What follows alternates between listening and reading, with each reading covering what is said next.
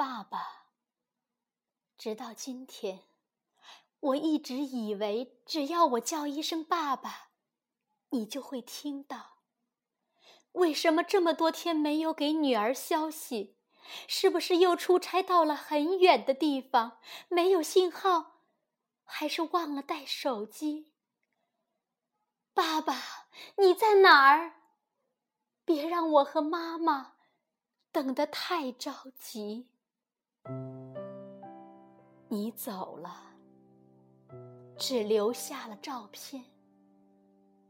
憨憨微笑的你，好像还有很多话要说，却又来不及说。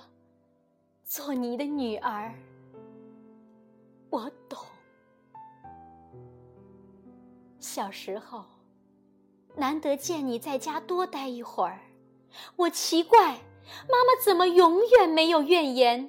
而童年的我总是牵着妈妈的手，看你的背影。爸爸，你知道当时我心里有多难受吗？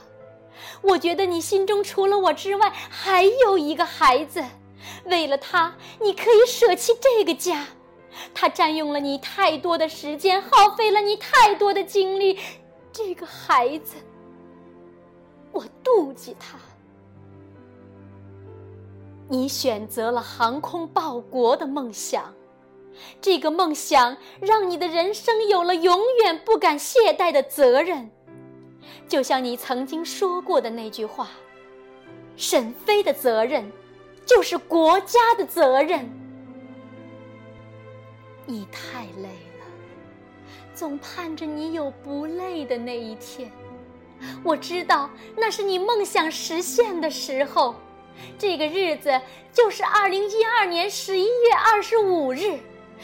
这一天，你的那个孩子，沈飞研制的舰载飞鲨战机，成功的起降在中国第一艘航母辽宁舰上。你毕生的梦想随着歼十五战机一起腾空。那一刻，我乐了。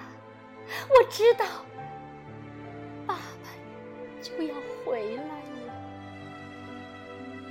可一个女儿等待爸爸回家这样一个简单的愿望，变得遥遥无期了。有人说，我有一个英雄的父亲，一个伟大的父亲。不。我只想要一个看着女儿一天天长大、一天天成熟的慈祥的老爸。我只想喊一声“爸爸，爸爸”。我是你的女儿，我的血脉里流淌着你的血液。我要完成你未尽的航空梦，相信有一天。我的梦想也会插上翅膀，飞向大海，自由翱翔，飞向蓝天，去接受你赞许的目光。爸爸，我要说的话都说完了，现在我可以哭了吗？我知道你不愿意看到眼泪。可眼泪背后的我，真的好想你，真的好想你。